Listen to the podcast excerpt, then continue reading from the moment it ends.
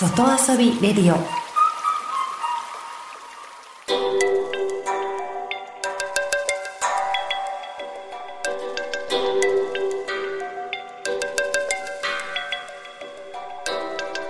サウナをこよなく愛する私豊沢ひとみが素晴らしきサウナの世界をご紹介するコーナーラブサウナ。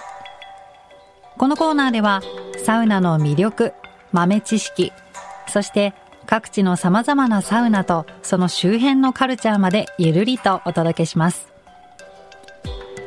今日ご紹介するのは稚内にある日本最北端の隠れ宿ホテルメグマです。ここは稚内空港から車でおよそ5分。稚内の海を眺めながらホテルへ向かいました。明るく広い浴室の端っこにあるドアを開けて露天スペースに出てみるとなんと目の前には鎌倉があるんです。年中無休で鎌倉です。これ何かというと白いドーム型の鎌倉風呂というものなんですが白いあれは素材は何でしょうね。もちろん雪ではないんですよ。コンコンと叩くと硬い音がしてインパクト大なんです。中に入れるんです。で入って上を見上げると本当に鎌倉の中にいるような雰囲気なんですがこれ何かというと稚内は風の街です。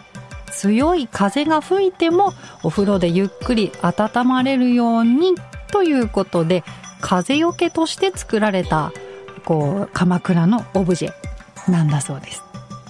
そんな鎌倉の中で温まった後はいざサウナへ。こちらのサウナ室は銅産のトドマツが使われていてサウナ室のドアを開けるといい香りが広がるんです。中は広々としています。2段になっているので暑いのが好きな方は上の段に。そしてサウナ枕が置かれているので横になることもできるんですよ。